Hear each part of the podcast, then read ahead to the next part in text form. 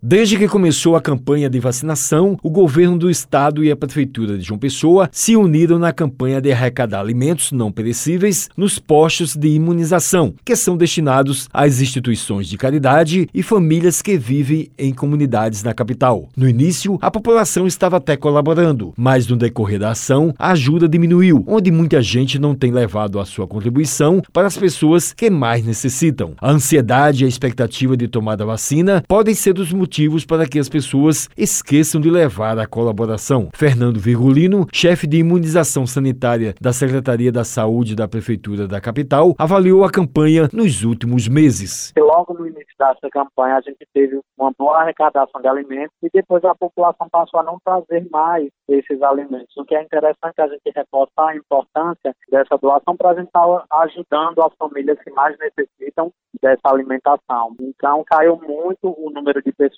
trazendo alimentos no momento da vacinação, mas a gente continua a reforçar essa importância de levar alimentos para quem mais precisa. Ele falou quem são os beneficiados. A gestão municipal, assim que recolheu esses alimentos, eles acabaram distribuindo essa alimentação às pessoas que mais estavam necessitando e ficou uma secretaria responsável por levar esses alimentos e levar para a população carente nesse intuito da distribuição.